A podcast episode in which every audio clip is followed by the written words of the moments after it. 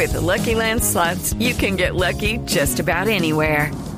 This is your captain speaking. Uh, we've got clear runway and the weather's fine, but we're just going to circle up here a while and uh, get lucky. No, no, nothing like that. It's just these cash prizes add up quick. So I suggest you sit back, keep your tray table upright, and start getting lucky. Play for free at LuckyLandSlots.com. Are you feeling lucky? No purchase necessary. Void where prohibited by law. 18 plus terms and conditions apply. See website for details. Muy buenas tardes, bienvenido a Blog Deportivo en Blue Radio, profesor Santiago. Hola Javier, un gusto, un placer eh, saludarte a vos y a toda la, mesa de trabajo.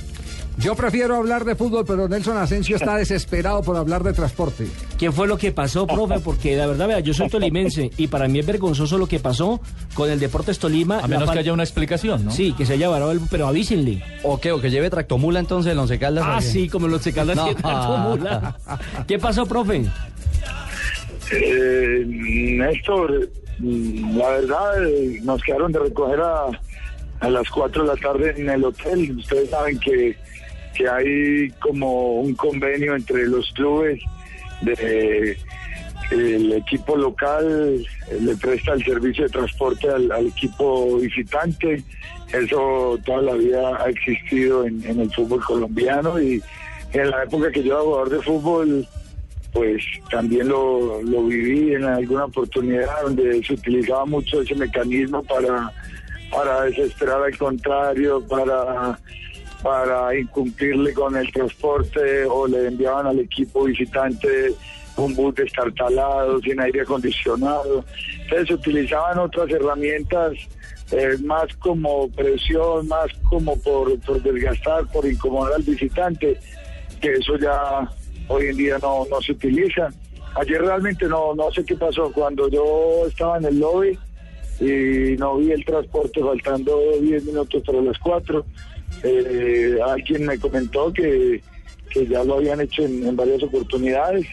Entonces, nosotros nos adelantamos y a uno de los botones del hotel donde estábamos le dije que me pidiera cinco taxis, que yo me iba a esperar que las cuatro, esperaba hasta las cuatro de la tarde y si a las cuatro no llegaba el bus que tenía que estar en el sitio, eh, yo transportaba el equipo en, en unos taxis y, y bueno, no hubo ningún problema, Javier, estábamos a, a cinco minutos del hotel, nos desplazamos en cinco taxis al, al estadio y afortunadamente yo creo que la respuesta del equipo fue buena, o sea que es más el, el detalle, no sé qué pasó entre los gerentes después, ya nos dieron una explicación donde se adujo que el conductor había llegado a las 4 y 5, 4 y 10 de la tarde, pero pero bueno, nosotros no quisimos hacer ningún drama y, y lo que hicimos fue tomar los taxis e irnos para el estadio. Sí. eh, me estaba haciendo este acordar, eh, eh, profesor Santiago Escobar, y no sé si usted jugaba en ese Atlético Nacional. ¿Usted le tocó jugar alguna vez en Santa Marta frente a la Unión?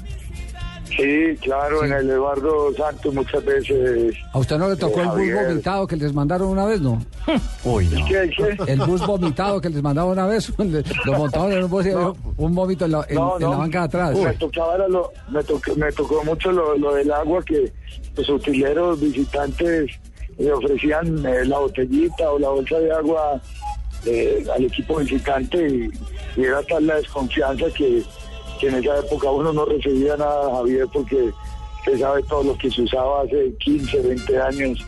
Eh, se dudaba mucho de, la procedencia del agua, de la alimentación en los hoteles, de, de- de recibir comida a un extraño, entonces solamente le podíamos recibir al médico nuestro, al kinesiólogo, al utilero, por, porque eh, te podían dar algún producto que estuviera dañado o que le hubieran echado algo, ¿no? Pues para no ir más acorde de lo que le pasó a la selección de Brasil en el 90, cuando dicen que Bilardo le dio esa agua... ¿Contaminada o qué? Contamina- no, con- con alguna... Branco, Branco, fue la, la- cuando La invitaron a Branco. A tomar, a tomar un agua. Sí, y- tan queridos en el partido sí, sí. Argentina-Brasil, octavos de final de Italia 90. No, pero esa, pero esa historia estaba, esa historia estaba incrustada en el fútbol colombiano desde hace mucho tiempo. Aquí se habló, por ejemplo, se habló de- del cambio de garrafón en la época de Manera, Bilardo, Toñeri, cuando El vinieron todos cambiazo. esos estudiantes. Uy, tenaz. Pero bueno, hablemos de fútbol. ¿Quedó a gusto con, con el equipo? ¿Está contento con lo que le ha ido mostrando fecha tras fecha? Sí, la verdad, Javier, que, que hemos tenido tres partidos eh, donde, donde la idea de juego ha estado presente, eh, aún en el partido que perdimos en la primera fecha frente al Deportivo Cali 2 a 1. Eh, hubo un reconocimiento al equipo por, por la gran posesión de, balón, por el, volumen de juego que estamos generando, por las opciones, un equipo que trata bien la pelota desde, el fondo. Y, y, en ese primer partido de Cali lo perdimos 2 a 1, pero se dejó una muy buena imagen en Cali. Después vinimos con Junior y, jugamos un gran segundo tiempo contra un equipo muy complicado como ese Junior y, se ganó. Y ayer en Ibagué eh, estábamos perdiendo dos veces parcialmente el partido, 1-0 y 2-1. Y este es un equipo que tiene poder de, reacción. Que aún perdiendo los partidos no no no te cambia el, estilo. Entonces eso a uno como técnico lo, deja tranquilo porque vemos que, se han ido interpretando ya una idea de juego y, me parece que tuvimos hasta para ganar el compromiso, eh, a no ser de, de, las dos, tres atajadas que tuvo el arquero Silva en el segundo tiempo, yo creo que fue un buen partido, en una cancha muy complicada y eso es lo que hay que abonarle al equipo, que ayer se jugó en, en, una cancha difícil contra un gran equipo, un equipo que le había ganado a Medellín, le había ganado a Cerro, habían, habían empatado en Envigado, entonces fue un punto que, que, valoramos mucho por, por el esfuerzo y por la manera como, como está jugando el once. Eh, profesor Escobar, el eh, funcionamiento de esquemas con jugadores que venían, digamos, del pasto, no es un misterio saber que viene una, una base grande de jugadores eh, hoy en el Once Caldas, eh, ¿facilita esquemas? ¿Hay, ¿Hay trabajo que ellos, digamos, traen una memoria táctica que es útil en un momento determinado? Yo pienso que sí, porque, porque nos ayuda a los técnicos a, ganar tiempo de, trabajo porque porque este es un equipo que, eh, que es nuevo y, y, en la medida que uno tenga jugadores que se conocen, que han jugado juntos, hay cuatro o cinco jugadores del Deportivo Pasto que han llegado y, y tienen que ver con la columna vertebral del equipo. Eh, juega Alcatraz García como lateral, está jugando Carlos Giraldo a un volante de marca, Omar Rodríguez venía jugando como enganche y Eduardo Jiménez como, como un delantero. Entonces mire que son posiciones básicas y en cualquier momento va a aparecer José Fernando Cuadrado, también le vamos a dar la, oportunidad ya para que, tenga la posibilidad también de, eh, de jugar. Entonces ya estamos hablando de cuatro o cinco jugadores titulares en la base del equipo. Después tengo eh, los dos centrales titulares en este momento jugaban en el Río Negro. Ya hay una sociedad de jugadores que se conocen y le sumamos a, a Escaglia, a un Sergio Romero, a un Mauricio Casierra, eh, jugadores que, que, estuvieron en el Once Caldas el año anterior y, es hablar de, de, tener sociedades futbolísticas y eso yo creo que nos optimiza el trabajo y adelantamos los tiempos.